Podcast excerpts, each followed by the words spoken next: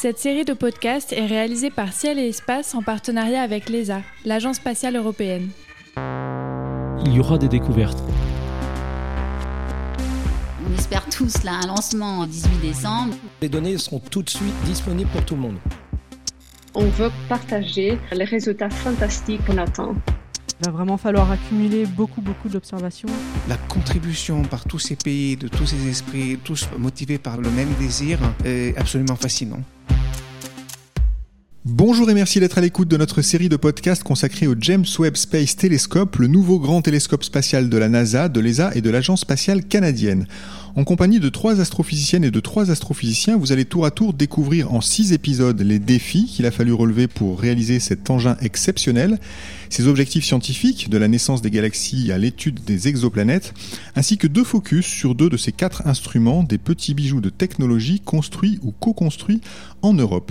Dans cet épisode, nous allons nous intéresser à l'instrument NIRSPEC. Ce spectromètre pour l'infrarouge proche permettra des observations encore jamais faites dans l'espace. Il a été conçu par l'Agence spatiale européenne. Notre invitée, l'astrophysicienne Katharina Alves de Oliveira, le connaît mieux que quiconque. Bonjour Katharina Alves de Oliveira. Bonjour. Alors vous êtes astrophysicienne spécialiste de la formation des étoiles et depuis 2012 Instrument and Calibration Scientist de NIRSPEC à l'ESA. Vous allez nous expliquer en quoi cela consiste dans quelques instants. Euh, mais pour commencer, je voudrais que nous éclaircissions ensemble un point de vocabulaire. NIRSPEC, c'est un spectromètre pour l'infrarouge proche. Alors tout simplement, qu'est-ce que c'est qu'un spectromètre et qu'est-ce donc que l'infrarouge proche? Oui, donc euh, un spectrographe est utilisé pour disperser la lumière d'un objet dans ces différentes longueurs d'onde et, ça forme un, spectre. Donc euh, après, tout l'objet qui absorbe ou émet de la lumière peut être étudié à l'aide d'un spectrographe pour déterminer des caractéristiques telles que sa température, sa densité, sa composition chimique euh, et sa vitesse. Euh, et bon, la spectroscopie euh, nous aide à, à, voir de quoi est fait un objet qu'on va regarder avec, avec le web. Mhm. Et l'infrarouge proche, c'est un domaine particulier dans lequel il va observer? Oui, vraiment. c'est sur cette partie du, du spectre euh, que, que, notre instrument, NIRSPEC, va observer. Alors c'est un, c'est un domaine d'observation qui s'étend au-delà du domaine visible, c'est ça? Donc c'est l'infrarouge, c'est finalement plus rouge que le rouge, on peut pas percevoir ça à l'œil. Euh, qu'est-ce, que c'est Quels sont les, le, type d'objets qui brillent dans ces longueurs d'onde? On va observer les objets qui sont très loin et euh, où la lumière euh, qu'on reçoit, c'est plus, euh, plus intense dans cette longueur d'onde de premières étoiles, euh, par exemple, qui sont formées euh, dans l'univers. Mhm. Vous êtes donc l'instrument and calibration scientist, j'essaie de le dire en anglais, de cet instrument. Qu'est-ce qui se mhm. cache derrière ce, ce, vocable? En fait, quel a été votre rôle dans le développement de NIRSPEC, qui est l'instrument 100% européen de, du JWST Oui, donc mon rôle dans le web, c'est de faire l'étalonnage de, de NIRSPEC l'instrument qui a été fourni euh, par l'Agence spatiale européenne. Euh, donc, euh, qu'est-ce que je fais? Bon, à partir du moment où un instrument est conçu et commence à être construit, euh, on devait effectuer plusieurs essais pour nous assurer qu'il se comporte comme, comme requis. Donc, moi, j'ai participé à plusieurs de ces essais qu'on démontrait que NIRSPEC était prête pour soutenir l'environnement de l'espace. Et bon, après, chaque instrument a ses signatures. Euh, on, appelle ça des, effets instrumentaux que, que, nous devons très bien mesurer et comprendre trouver la meilleure façon de les supprimer du flou dans, dans l'objet, un objet comme une galaxie lointaine qu'on va observer. Hmm. Euh, donc, euh, ouais, donc moi, je travaille aussi à la définition de certaines de cette méthode que permettront aux scientifiques de prendre des mesures plus précises des objets. Et c'est ça qu'on appelle euh, l'étalonnage d'un instrument. Donc c'est une, une, étape extrêmement importante parce que donc si on a bien compris les, les, instruments de toute façon ajoutent systématiquement quelques petits parasites. Le signal n'est jamais parfait. Euh, vous, votre travail, c'est d'être certain que vous connaissez bien ce, ce, ce parasitage entre guillemets pour pouvoir euh, s'en affranchir. C'est ça. Hein? Oui, oui, c'est ça. Et, euh, et, bon, et aussi pendant des années, j'ai aussi euh, fait l'accompagnement de la communauté scientifique dans, dans l'apprentissage de fonctionnement de l'instrument. c'est que c'est très important pour utiliser l'instrument de manière optimale. alors justement, on a dit qu'il était 100% européen, NIRSPEC pour le coup. il a été construit où cet instrument?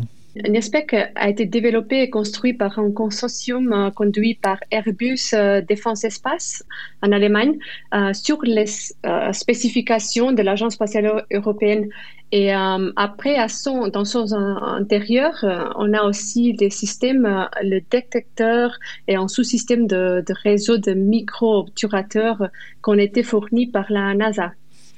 Donc c'est un instrument qui, euh, qui, intègre aussi quelques, quelques éléments euh, venus des États-Unis. Euh, aujourd'hui, l'instrument évidemment est intégré sur le télescope, puisque le télescope va être lancé dans, pas très très longtemps. mais ça fait longtemps, je crois déjà, qu'il a franchi l'océan NIRSPEC.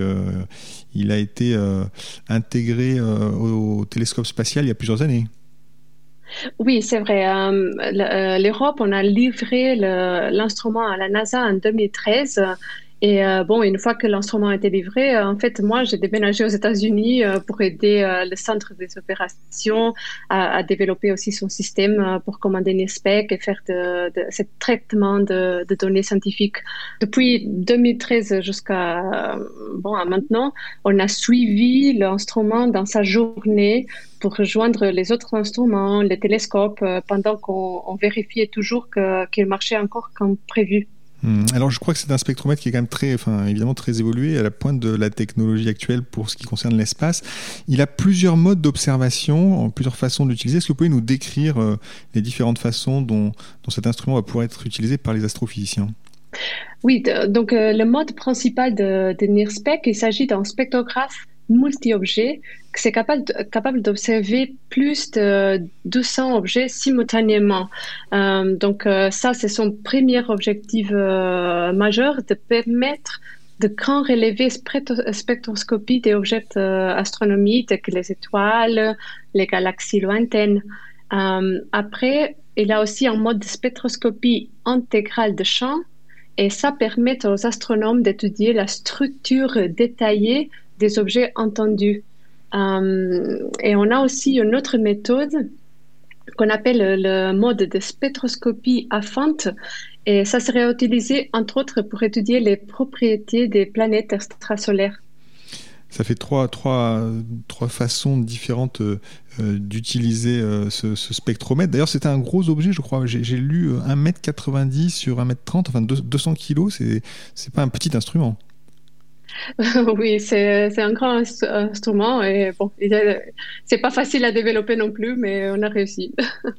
Alors, il fonctionne entre 0,6 microns et 5 microns, donc c'est ce fameux domaine de l'infrarouge proche dont on parlait en, début d'émission.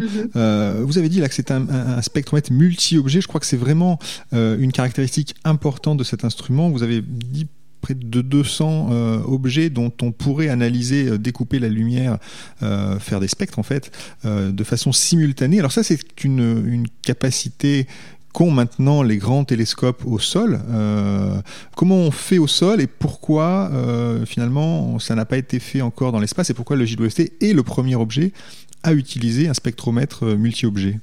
Oui, c'est vrai que les techniques d'observation de spectroscopie multi-objets euh, sont déjà utilisées, comme euh, vous disiez, euh, dans les instruments au sol. On a par exemple l'Observatoire européen austral qui a placé au Chili dans ses télescopes des instruments avec cette capacité. mais bon, l'avantage d'aller dans l'espace, comme, comme vous savez, c'est qu'on n'a pas l'interférence de l'atmosphère et tout ça. Et pour web en spécial, ça va être beaucoup très sensible aussi comme instrument et NISPEC. Euh, donc c'est pour ça qu'on veut le faire aussi.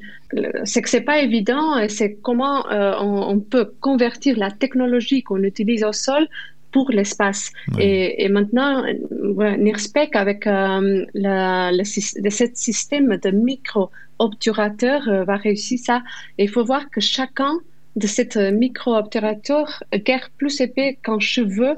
Donc, on peut ouvrir ou fermer à volonté cette minuscule euh, porte. Hmm. Alors oui, pour bien comprendre, la, spectrométrie ou la spectrographie nécessite qu'on fasse passer la lumière par une, fente en quelque sorte, enfin une toute petite porte qui, va disperser la lumière et euh, les astronomes récupèrent euh, euh, cette lumière dispersée pour faire l'analyse de des objets célestes. Au, sol, comment, on fait pour réaliser cette spectroscopie multi-objets? C'est ce qu'on met devant, le détecteur un, écran avec des fentes qui sont placées et qu'on change à chaque fois Est-ce qu'il y a d'autres technologies? Euh, C'est une technique qui est quand même assez lourde au sol.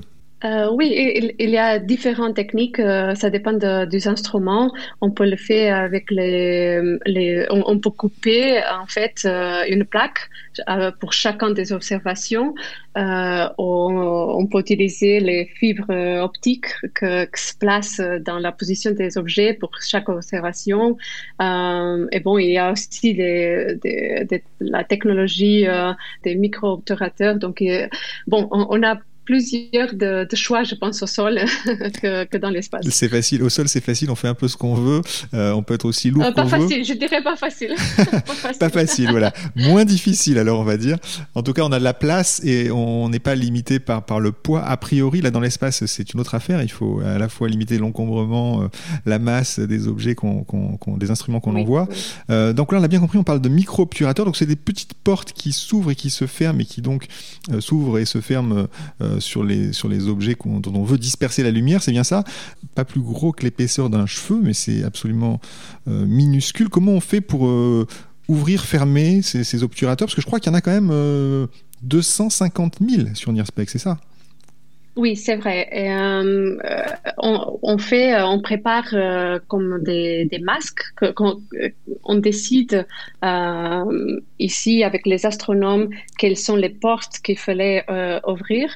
Et après, c'est un bras magnétique que, passe sur cette euh, structure et commande euh, chaque euh, porte pour ouvrir ou fermer. C'est comme ça que, que c'est fait. Tout ça sur quelques centimètres, parce que là c'est la taille, je crois, globale de, de, de, cette, mm-hmm. de cet objet. C'est assez, assez phénoménal. Donc première capacité de spectroscopie multi-objet très attendue, donc pour pouvoir observer, euh, faire le spectre de plusieurs euh, centaines jusqu'à 200 peut-être objets en même temps. Ce sera donc sur NIRSPEC.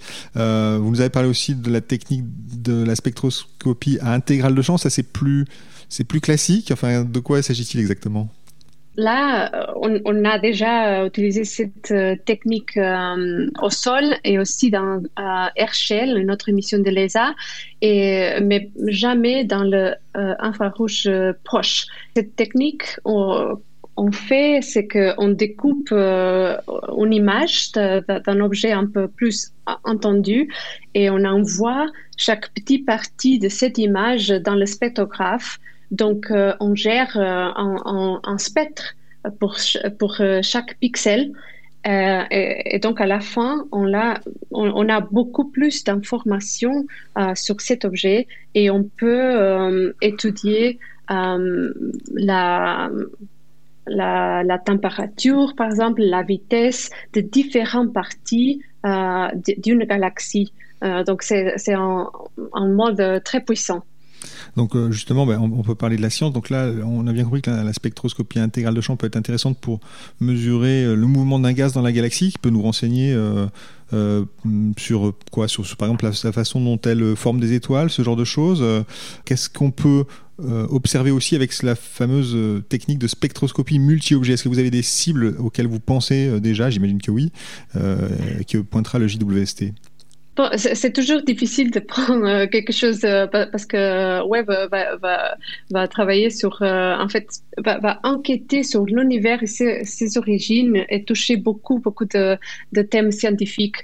Et donc, ce qu'il faut voir, c'est que NIRSPEC va soutenir les quatre principaux thèmes scientifiques de, la mission en fournissant cette information des observations spectroscopie.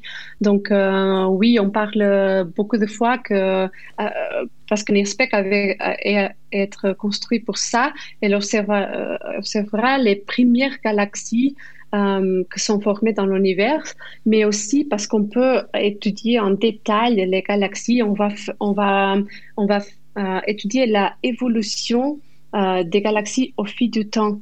donc, euh, c'est vraiment l'information au, au, fil du temps. Une information spectrale qui est vraiment très importante. Je crois qu'on dit d'ailleurs, enfin c'est un, de vos collègues astronomes qui m'a qui m'a dit ça un jour que euh, on a coutume de dire que euh, une image vaut mille mots et qu'en astronomie on disait qu'un spectre valait mille images. Vous en pensez quoi?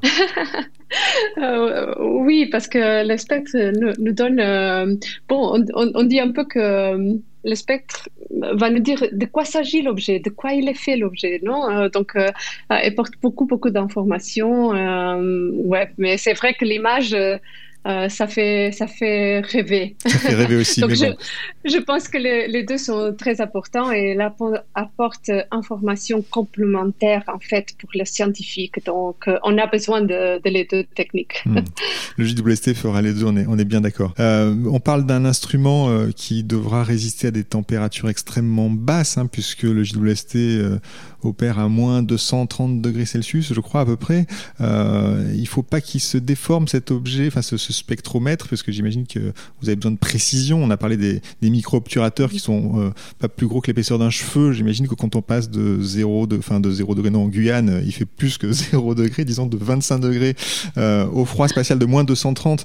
Euh, il peut se passer des choses. Comment vous avez testé tout, cet aspect? Est-ce que d'ailleurs vous avez utilisé des matériaux particuliers pour construire NIRSPEC euh, oui, en fait, NIRSPEC est fait d'un matériau qu'on appelle la carbure de silicium, euh, dont la production et l'utilisation pour euh, des missions spatiales sont très bien maîtrisées euh, pour des industriels européennes. Euh. Et, bon, NIRSPEC est une merveille de précision, d'optique, mais comme euh, vous avez dit, elle doit survivre à lancement d'une fusée et ensuite le refroidissement à, moins 230 degrés. Donc, ce matériau-là, il apporte la rigidité et aussi la stabilité. Et, euh, et, bon, comme je disais avant, on a fait plusieurs essais de web au cours des dix années, dernières dix années. On a simulé cette condition euh, pour être sûr euh, que, tout va marcher. Vous l'avez testé d'ailleurs, vous avez dit que vous étiez allé vous, vous installer carrément aux États-Unis pour, suivre tout ça. Comment on teste NIRSPEC Comment vous avez procédé? Oui, euh, on a commencé pour, pour tester l'instrument toute seule euh, dans les essais dirigés par Airbus euh, en Europe. Et après, quand l'instrument a été livré à la NASA, on l'a testé avec les autres instruments dans les grandes chambres qui sont descendues à les températures très basses et d'une côté.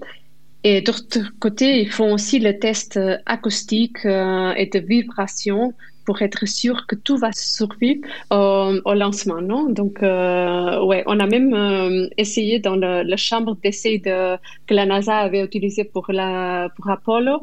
Euh, donc, euh, bon, c'est des endroits, un endroit très intéressant de, de, visiter aussi. Assez mythique, il faut bien le dire, effectivement. Oui. Euh, alors vous, vous êtes évidemment, je comprends, très, très, très proche, d'une certaine manière, très attaché à l'instrument. Vous le connaissez très, très bien. Qu'est-ce que vous en attendez personnellement, scientifiquement moi, moi, je travaille euh, du côté scientifique euh, dans la formation d'étoiles de, très faible masse. Donc, euh, avec le web et NIRSPEC, on va, on va pouvoir déterminer, voir dans les nuages de poussière et de gaz comment ils s'effondrent en étoile. Et j'espère qu'on va pouvoir voir la différence de la chimie entre euh, objets qui sont, euh, ils, ont la taille comme d'une planète, mais on pense qu'ils sont encore formés comme des étoiles. Ils s'appellent des naines brunes. Et, et avec euh, cette spectroscopie, l'information, on va pouvoir voir s'ils sont vraiment comme des étoiles ou peut-être quelques-uns étions euh, planètes qui sont éjectées, qui sont séparées de ces étoiles parentes. Donc, euh, c'est ça que, j'attends et que j'ai beaucoup de curiosité. Est-ce que ces fameuses planètes flottantes hein, qu'on observe euh, se sont formées directement dans les nuages ou bien ont été éjectées? C'est une grande question que, que, auquel le web pourra répondre. Oui, c'est vrai. Euh, J'ai une autre question. Vous avez déménagé une fois pour les États-Unis. Est-ce que vous devrez y retourner, euh, notamment pour la phase euh, de déploiement? Enfin, est-ce que, est que l'ESA euh, est encore impliquée euh, après le lancement sur, sur les instruments? Oui, euh, une fois euh, lancé, euh, moi, je vais travailler plusieurs mois avec mes collègues à l'ESA, la NASA, l'Agence spatiale canadienne, pour vérifier que l'instrument se comporte comme prévu et, et, aussi pour faire des mesures nécessaires d'étalonnage, être sûr que tout est prêt pour commencer les observations scientifiques. donc oui, je vais aller aux États-Unis beaucoup, beaucoup de fois le prochain mois. L'ESA comme partenaire de cette mission, c'est vrai qu'elle continue à avoir euh, des scientifiques, euh, mes collègues qui travaillent sur cette mission, euh, et ils ont la tâche de soutenir les opérations, et, mais aussi les a un, accès complet à l'observatoire web pour tous les astronomes des États membres de l'agence. Et, bien sûr, en plus, on veut continuer à partager avec le public, le public en France et toute l'Europe, euh, les résultats fantastiques euh, qu'on attend. Très bien, bah écoutez, vous pouvez compter sur Ciel Espace en tout cas pour parler du web dans les semaines, dans les mois et dans les années à venir. Merci beaucoup Katharina Alves de Oliveira. Ce sera le mot de la fin. Merci d'avoir participé à ce podcast. Bonnes observations avec le JWST et NIRSPEC donc en particulier. Quant à vous, chers auditeurs, je vous donne rendez-vous dans un prochain podcast. N'hésitez pas à explorer les six épisodes de cette série consacrée au James Webb Space Telescope. À très bientôt.